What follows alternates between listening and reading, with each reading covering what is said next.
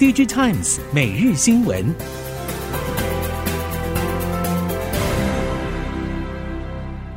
听众朋友您好，欢迎收听 DigiTimes 每日新闻，我是袁长杰，现在为您提供今天科技产业的新闻重点。首先带您关心的是，IC 设计业者纷纷向上游晶圆代工请命，希望在价格上可以共体时间。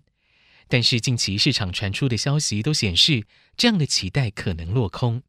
不止台积电涨价通知如期而至，其他台系晶圆代工对价格的态度也还是保持坚定。IC 设计业者坦承，现在没有量就没得谈价格，在需求复苏之前，恐怕是没有机会看到降价的那一天。熟悉 IC 设计人士表示，部分二三线晶圆代工业者价动率确实有所下滑，但如果 IC 设计业者无法填补价动率，也要不到太多优惠。因此，整个半导体供应链价格将会跟着终端需求一起冷冻。预计 IC 设计业者对于下游客户的降价需求也会硬起来拒绝。长期来看，如果 IC 设计业者的产品组合改善幅度不够，毛利率也会有逐步衰退的压力。在显示驱动 IC DDI 方面，近期业界传出有新模式来应应市场的困境。IC 设计大厂如联咏、敦泰、奇景等，携手封测厂南茂、奇邦，以短期标案的形式向主要客户谈短单，也寄出了较优惠的价格折扣。业界预期 DDI 供应链将会呈现浴缸曲线，预期明年下半年有机会全面复苏。封测业者表示，近期稼动率还算稳健的应用类别，包括了车用 DDI 以及 OLED DDI 产品。而以大尺寸、中小尺寸 DDI 封测量来看，目前还有待去化库存，估计今年下半年仍然看淡。近期封测端与 IC 设计业者也做出预估，以量能观察，明年下半年有机会回到今年上半年的旺季表现，就如同浴缸曲线。以工业电脑 IPC 为主力应用的 IC 设计业者晶拓即将于年底上柜。虽然晶拓下半年的出货受到客户库存调整而有所下滑，但是对于长期后市的看法维持审慎乐观。晶拓董事长陈神宝表示，根据研究机构调查，IPC 市场长期的年均复合成长率会在百分之五点八左右，晶拓的营运会跟着这个成长率走。更重要的，IPC 还有很多新的 IC 需求正在窜出，可发展的新业务机会广泛。另外一方面，IPC 的产品周期普遍都是十到十五年起跳，新产品取代旧产品的状况少见，而且出货项目会持续累积。他表示，金拓整体成长动能势必又会比整个 IPC 市场更高一些。对于后续的市况，金拓总经理黄德勋认为。今年下半年偏向审慎乐观，客户的库存去化动作预计年底会结束，明年应该就可以回到正常的拉货动态。受到疫情、通膨等冲击，不少消费终端产品出货都呈现了负成长。但是电竞显示器受惠于游戏产业蓬勃发展，加上了今年亚运首度将电竞列为正式项目，逆势吸引了许多业者争食市场商机。预计今年电竞显示器的出货量占显示器的总出货比重可以达到百分之十五左右，未来两年也有机会挑战百分之二十大关。其中，曲面电竞显示器的出货比重也会逐步提升，占电竞显示器总出货将近一半的比例。显示器业者表示，近期电竞显示器的发展走势，除了优化荧幕更新率、反应速度等性能表现。支援 HDR、高解析度、大尺寸等，也是新品推展的诉求重点。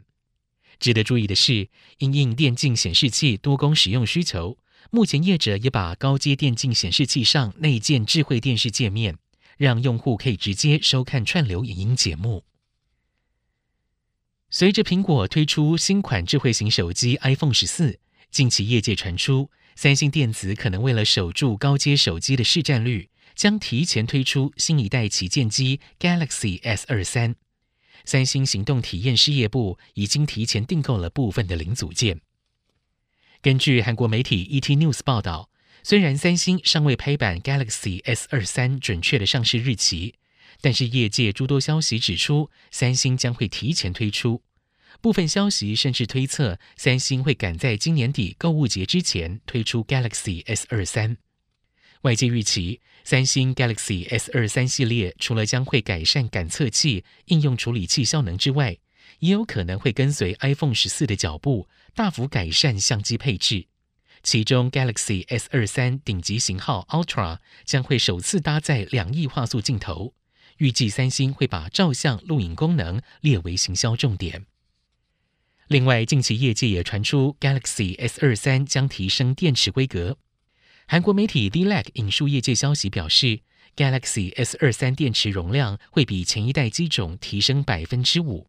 虽然目前尚未确定是否全系列的电池容量都会提升，但预计 Plus 机种将会提升电池容量，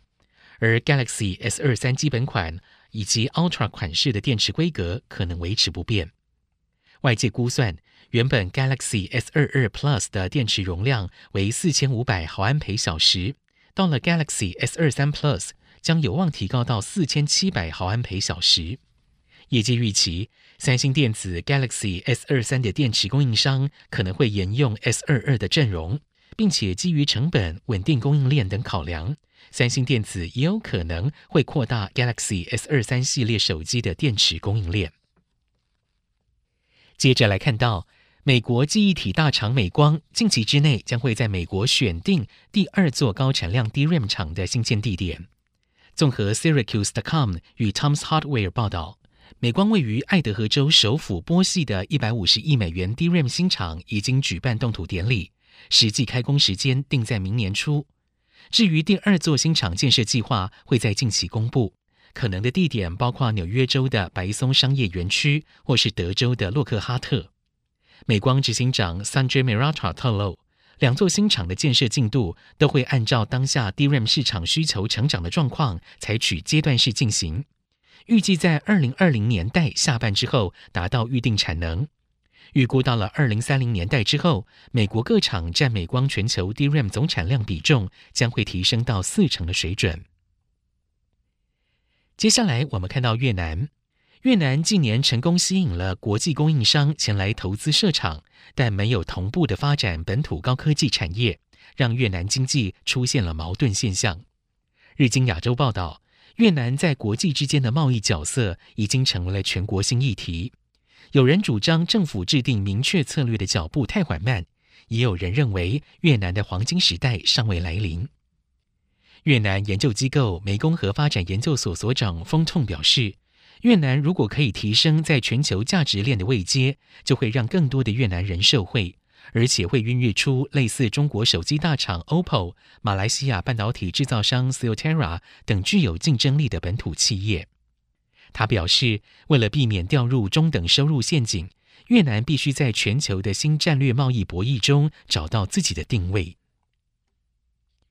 印度希望鼓励 PC 产品制造，降低对进口产品的依赖，但是推出的投资奖励计划成效不彰，无法吸引苹果及华硕等业者投资。外媒报道，印度可能会推出新版的奖励计划，亡羊补牢。